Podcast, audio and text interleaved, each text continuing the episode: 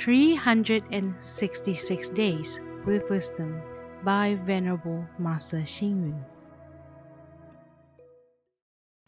November 19th. Do not forget to persevere towards a great goal while busily juggling with the trifles. Do not forget the search for eternal happiness and not get trapped in a momentary desire. People tend to go after petty advantages. However, this bad habit can only aid in saving a little but losing a lot.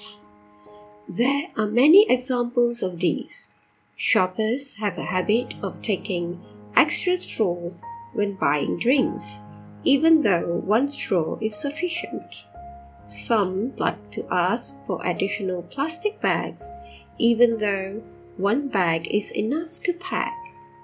Some people would rather fly in comfort instead of traveling by road, just to accumulate flight points despite the fact that it is not to their best advantage.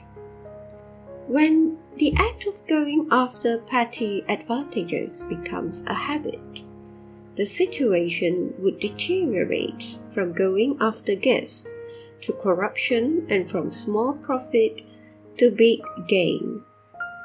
When the unlawful acts are exposed and publicized, the person can even be imprisoned. It really does not pay to go after penny advantages. Most people have the habit of seeking benefits and going after petty gains. However, if the advantages turn sour, then we would bring disaster upon ourselves. Read, reflect, and act. People tend to go after petty advantages. However, this habit can only aid in gaining a little, but losing a bigger advantage. Please tune in, same time tomorrow as we meet on air.